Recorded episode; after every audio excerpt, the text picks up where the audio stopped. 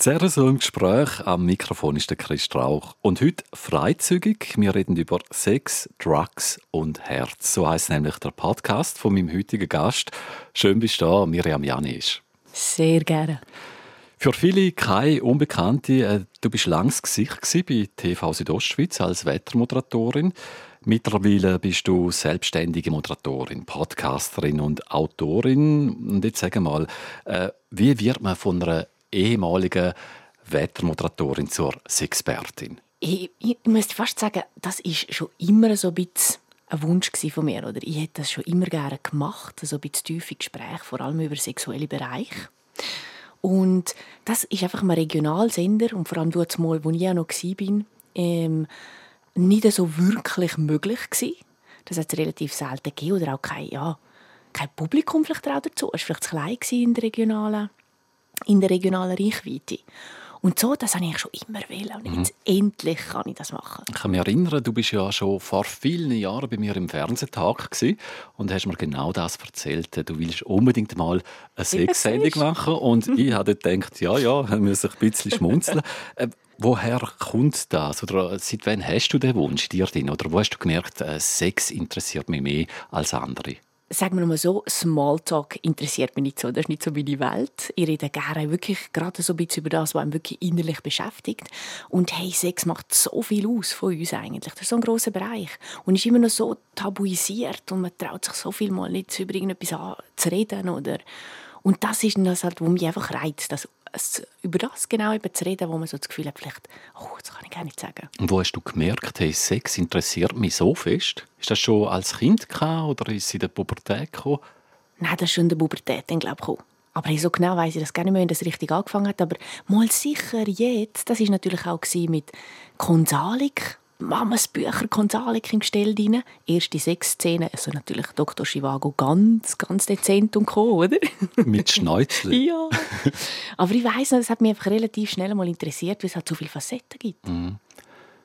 Aufgewachsen in Prättigau, in einer heilen Welt, kann man sagen. Mhm. Ähm, wie bist du aufgeklärt worden? Hey, es ist wirklich, also Mal, meine Mama hat schon relativ früh mit mir über das Ganze geredet. Dann habe ich auch noch einen vier Jahre älteren Bruder. Da kriegt man manchmal mehr mit, als man will.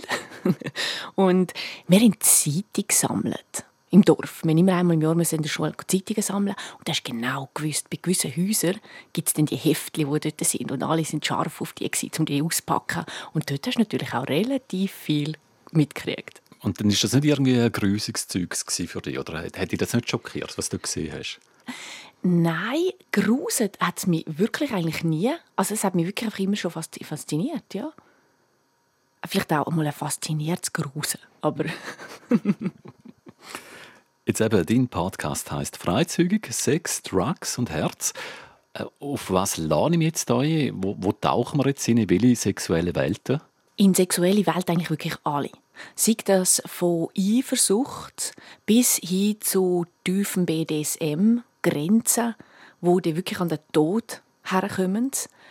Und aber auch Beziehungsvielfalt und Ansicht, das kann auch mal sein, es wäre, asexuell ist. Also es sind wirklich alle Bereiche, die ich abdecken, sexuell gesehen.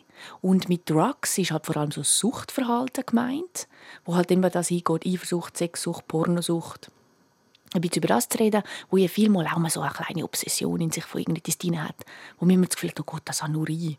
Und dann merkt man vielleicht plötzlich, wenn es darüber redet, hey, es gibt noch mehr, die das sind. So ein bisschen mit dem Hintergrund. Mhm.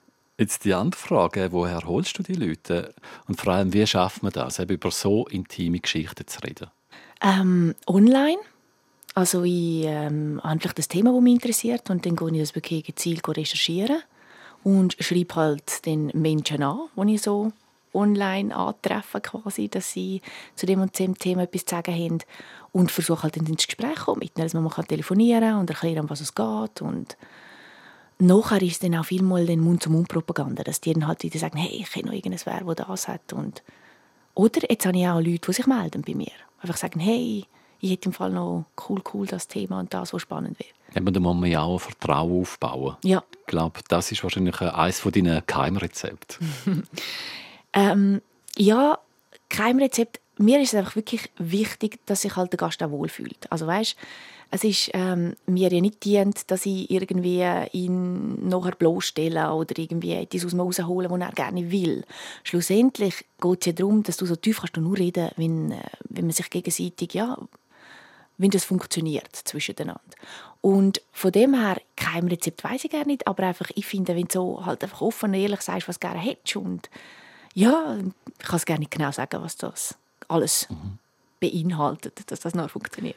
Hat dich auch mal etwas geschockt, wo du gefunden hast, oh nein, das... Ja, äh... immer wieder. Okay, zum Beispiel? also, ich habe einen Gast, der wirklich an seine Grenzen geht, sexuell. Und da ist es wirklich gegangen um Maul zunehmen und ähm, irgendwie, also ganz, ganz krasses Spiel im Cutting-Bereich, wo ich wirklich, also ich bin nur noch dort geguckt und anschauen und gesagt, yes, es geht, also jetzt, ich brauche einen Schnaps. also geht schon, natürlich. Eben aufgewachsen im schönen Prättigau und ich mag ja das Prättigau sehr.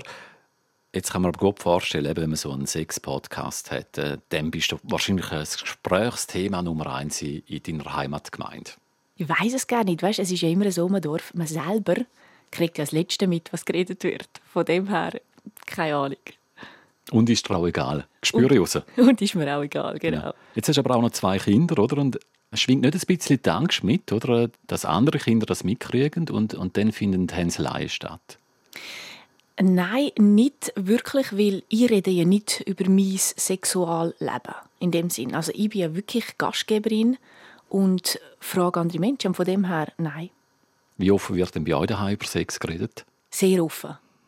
Also das lohnt sich auch gerne vermeiden, weil ich bin daheim am Schneiden, am Vorbereiten und Kinder kriegen auch dies und das mit. Natürlich jetzt nicht gerade detailliert, aber das ist ein sehr offenes Thema und gerade die ältere Tochter, die auch jetzt so anfangs Pubertätzeit ist, findet dann auch, hey, will ich gerne nicht wissen. Ii.